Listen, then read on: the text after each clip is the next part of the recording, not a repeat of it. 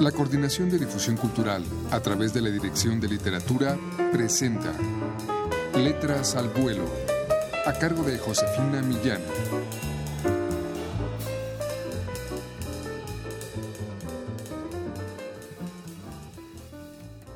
Muy buenas tardes amigos.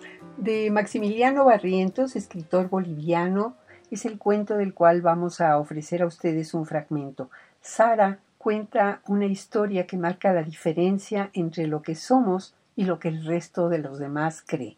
Escuchemos.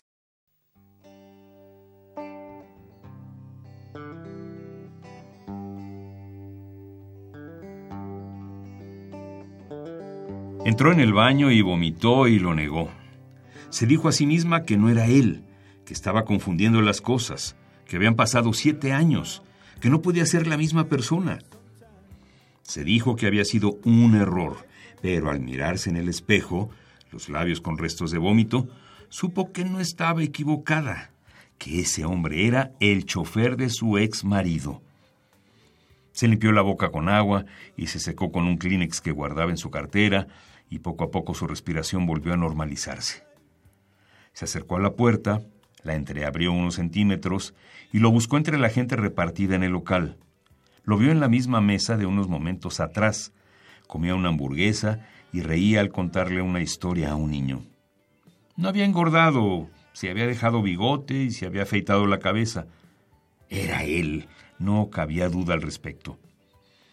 Volvió al lavamanos presa de arcadas, pero esta vez no vomitó. Odió saber que ya había lágrimas, que no las pudo contener.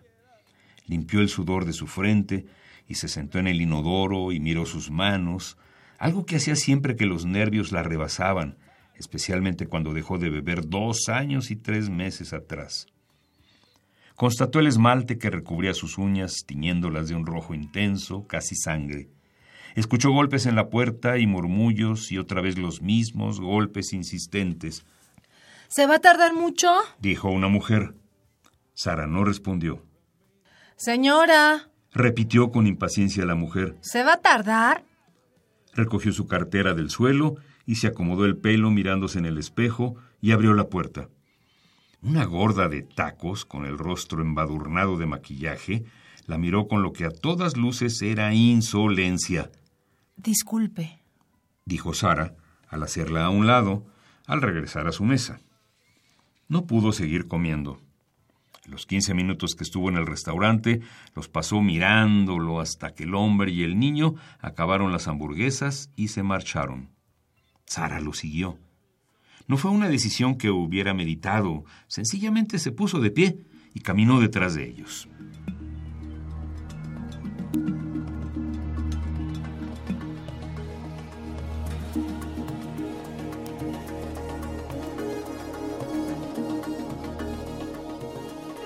Bien, escuchamos un fragmento de Sara del boliviano Maximiliano Barrientos.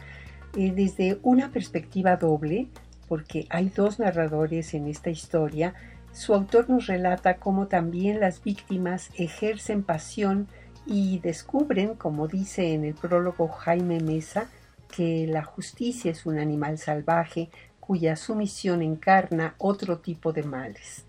Bien amigos, pues solo nos queda recomendarles este número 9 de Solo Cuento. Pueden ustedes adquirirlo en todas las librerías universitarias o llamando al 56 22 6202. Muchas gracias por su atención. Gracias a María Sandoval en la lectura. Se despide de ustedes Josefina Millán.